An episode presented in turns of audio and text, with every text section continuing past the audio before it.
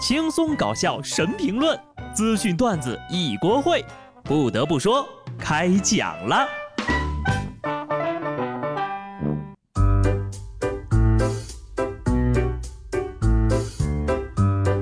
Hello，听众朋友们，大家好，这里是有趣的。不得不说，我是机智的小布呀。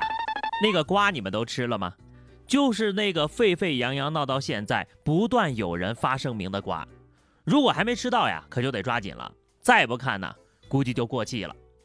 娱乐八卦啊，你们知道的，我向来是不喜欢细聊的。但是有一件事情我一定要说：前天汪峰老师要发新歌，然而又一次冲击头条失败了。汪峰老师能有什么坏心思呢？他只是想发一首新歌而已呀。不过呢，人设依然坚挺。世界上最后一个汪家人，汪峰。在娱乐圈中不断发挥着自己家族强大的运算能力，准确预测娱乐圈动向，并以发新歌为信号提醒吃瓜群众。网友总计啊，娱乐圈预言家有三位：汪峰、萧敬腾，还有张学友。今天呢，咱就不说娱乐圈那点破事儿了啊，因为身边的事情已经够让人气愤的了。山东烟台一女子坐公交车时呀，因为用的是苹果手机。遭到了一名中年男子当众谩骂，还说：“你是不是中国人？”女子下了车，男子还一路尾随继续骂。随后呀，该女士说了自己并不认识他。这男的持续骂了十五分钟左右，自己呢是中国人，用外国手机和爱国是没有关系的。刚好借这个新闻呢，跟大家好好聊一下：用苹果手机就不是中国人吗？不得不说。安卓系统也是美国研发的呀，我就纳了闷儿了。一部苹果手机几千块钱，就有人说不爱国；可一辆外国产的豪车几十万上百万，你咋不追着骂呢？是不是撵不上啊？不就是欺软怕硬吗？就这男的呀，充其量就是一个没有素质的流氓罢了。能体现爱国的方式呀，有很多种。遵纪守法、明理诚信、团结友善、勤俭自强，先做好一个中国人再说啊！你再来谈这个理智爱国。有些人呐，真的素质太低了。江苏邳州一段吃席的视频火了，一桌人才刚开始吃，就有两个大妈同时过来，抢着把饭菜给打包带走。一旁的年轻人都惊呆了。当地居民也说了，一般农村的流水席，很多人只是想着填饱肚子，并不会讲究太多，或者是注重礼仪。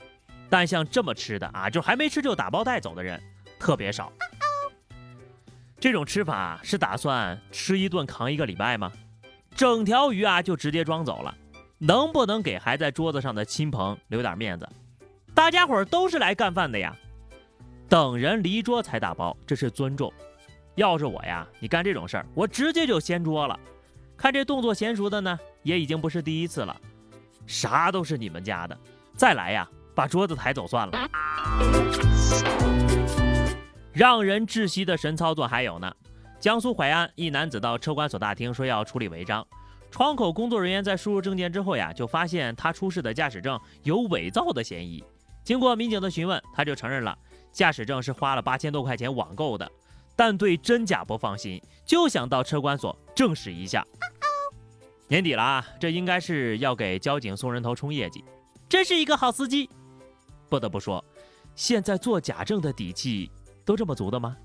居然还支持专柜验货，厉害了啊！怪不得要花这么多的钱去买，就你这智商呀，也考不出来。去年我记得还有一个是大妈到交管所卖分的，哈，真的是世界上什么人都有啊！有些人太可气了。贵阳一房地产公司员工小崔，因为没有参加同事的生日宴会啊，被罚甚至开除。小崔十分的冤枉呀，他不去的原因呢，就是因为疫情期间怕不安全，还有就是吃饭如果 A A 的话，当时身上没带那么多钱。小崔就说呀，家里有事儿不去了，并且得到了过生日的人的理解。可回家没多久，经理就在群里开始罚款了。看看这个经理恶霸般的嘴脸啊，先是说罚一百，小崔不服，那就罚两百，两百不服那就四百，还不服，那就是顶撞领导。最后啊，领导就直接说要把他给开了。这位经理呢是这么解释的：不这样做的话，下次再有人过生日，谁都不会来呀，并说没有真的罚款，只是警示。哎呀，原来你还知道大家伙不想来呀？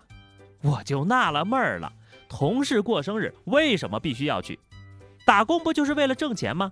又不是来和你做家人的。而且啊，不参加就要被罚款，那参加的人你咋不给人家发奖金呢？虚情假意的聚会，就算全公司的人都去了，心也永远不会在一起。这经理在乎的是员工的归属感吗？并没有，他在乎的呀，不过是对员工的变态掌控欲罢了。庙小妖风大，池浅王八多。不过呀，以上只是开胃小菜，接下来给大家见识一下什么是真正的千年王八。微博大 V 航空物语发布了一条招聘信息，光看标题就让人很迷惑：史上最低工资。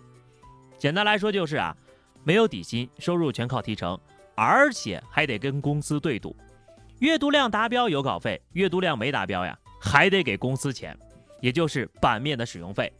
就是说呀，赔了呢算员工自己的，赚了公司还得跟你分成。好家伙，付出劳动力还得倒赔稿费，有福报那味儿了啊！低情商的我要白嫖，高情商的公司会和你约定对赌稿费。有网友就说了，这是开启了打工人带资进私、自负盈亏的新时代呀！没想到呀，就这大 V 还亲自下场，跟吐槽的网友说：“这是在商言商，呵呵呵，别人搞合作是双赢，在你这儿呀，是你赢两回。资本家看了会流泪，周扒皮看了会惭愧呀。”好的，我也学会了。请问在座的各位，有人要去澳门吗？就是你带上钱啊，我去赌，输了呢你兜着，赢了五五分成。毕竟用的是我的运气呀。啥好事都一家的，地球非得为你转，你是太阳啊！重庆的李阿姨一个月之前呢，经人介绍认识了王大叔，经过了一个月的相处呀，李阿姨觉得不合适，就提出了分手。王大叔就要求归还恋爱期间所有的花费，包括食用的肉钱、干活的功夫钱，还有饭钱。俩人呢就发生了争吵，经过民警的劝解，李阿姨答应补偿二百一十块钱。刚开始呀，我以为是一笔巨款。好家伙，两百多块！果然，你大爷还是你大爷，大爷这也是凭实力单的身呐。这样的人呢，早看清也好。我要是那个阿姨呀，再加四十给他，二百五，走好不送。一看没戏了就翻脸不认账，有些人就是喜欢搞这种花样。最近呢，一段筋膜枪抢茅台的视频火了，有网友呢把这个筋膜枪按在手上提高手速，抢到了茅台。不过呢，有一家筋膜枪厂家却急了，茅台是用来喝的，筋膜枪是用来按摩的，切勿不当使用啊！厂家反映，部分消费者效仿之后呀，发现这个筋膜枪对抢茅台毫无帮助，手指头还有点疼，就以此为由要求退货。科普一下，这个筋膜枪呢是一种软组织康复工具，通过高频率冲击放松身体的软组织，所以呢。一个舒缓肌肉的仪器被用来干一件让肌肉抽筋的事情。我左思右想也没想出这筋膜枪和抢茅台这二者之间有什么联系啊？